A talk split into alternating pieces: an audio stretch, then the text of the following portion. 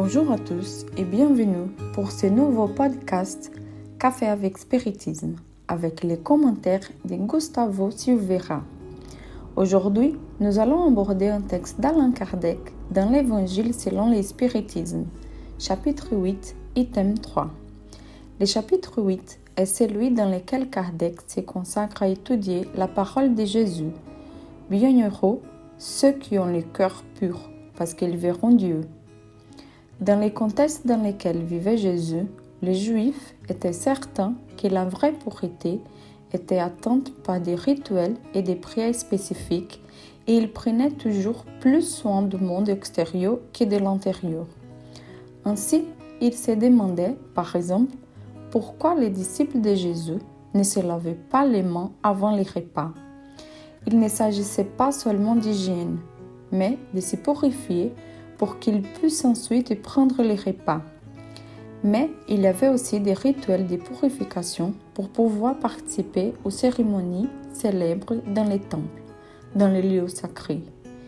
Jésus, alors, comme de coutume, brise toutes les attentes et traditions et dit Auront en effet ceux qui ont le corps pur, car ils verront Dieu. À ces propos, Alain Kardec dit quelque chose de très intéressant dans l'item 3 du chapitre 8. La pureté du cœur est inséparable de la simplicité et de l'humilité. Elle exclut toute pensée d'égoïsme et d'orgueil. C'est pourquoi Jésus prend l'enfance pour l'emblème de cette pureté comme il l'a prise pour celui de l'humilité. Ainsi, Alain Kardec crée ici un lien très fort entre la simplicité et l'humilité et la pureté du cœur. C'est parce que l'idée de pureté reprend l'idée d'absence de plaies, d'absence de blessures, d'absence d'impureté. Par conséquent, puisque l'égoïsme et l'orgueil sont les deux plaies de l'humanité, il est naturel de penser que pour atteindre la pureté du cœur, il est nécessaire d'exclure, par ainsi dit, les deux de notre propre intimité. Cependant, il y a ici un enseignement du codificateur qui nous aimerons souligner. Lorsqu'il dit que la pureté du cœur est indissociable de la simplicité et de l'humilité, et que la pureté du cœur exclut toute idée d'égoïsme et d'orgueil, Alain Kardec fait deux parallèles très importants. L'un sur la simplicité et l'égoïsme et l'autre sur l'humilité et l'orgueil. Peut-être que ce dernier a déjà été beaucoup discuté, car il est naturel de penser que les hommes ne sont pas orgueilleux et vice-versa. Mais ce qui retient notre attention ici, c'est qu'Alain Kardec fait un parallèle entre simplicité et égoïsme. Il met en évidence que si l'égoïsme est de vouloir le meilleur pour soi, la simplicité est liée au fait de savoir partager, échanger. Dans ce cas, la simplicité sera la capacité qu'a quelqu'un de penser à quelqu'un d'autre que lui-même. Plus il est capable de penser aux autres, plus son corps est simple. Et c'est important pour avoir le corps pur il nous faut savoir partager les uns avec les autres ce que nous avons à notre disposition. C'est une idée si forte chez les codificateurs qu'ils changent l'ordre des béatitudes dans les chapitres de l'Évangile selon l'espiritisme et positionnent à dessein les chapitres Bienheureux les pauvres d'esprit avant les chapitres Bienheureux ceux qui ont le cœur pur pour donner l'idée Travaillons l'humilité et la simplicité, et alors nous pourrons entendre la pureté du cœur.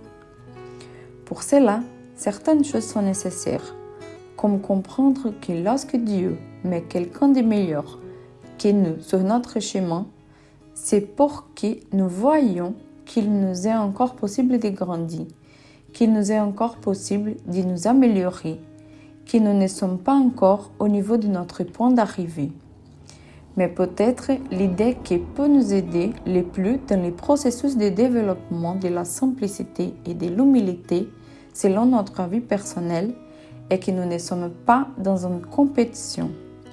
La vie ne consiste pas à savoir qui fera plus ou moins, qui fera mieux ou moins bien. Il ne s'agit pas de rivaliser avec les autres, de parier sur qui arrive à faire plus. La vie, c'est comment nous arrivons à grandir en vivant ensemble. C'est comment nous arrivons à gérer les situations pour en sortir toujours meilleur. Pas meilleur que les autres, mais meilleur que nous-mêmes, car nous ne sommes pas en compétition. Vous vivez votre processus et je vis les miens et nous avons été placés dans les mêmes contextes afin que nous puissions nous entraider. Notre seul objectif ici sur la planète est que nous partions meilleurs que nous l'étions lorsque nous y sommes arrivés. Les personnes qui Dieu met sur notre chemin viennent toujours pour orienter notre processus, ce que soit pour nous amener à nous améliorer ou pour nous demander de l'aide comme l'a dit Saint Vincent de Paul dans la question 888a du livre des esprits.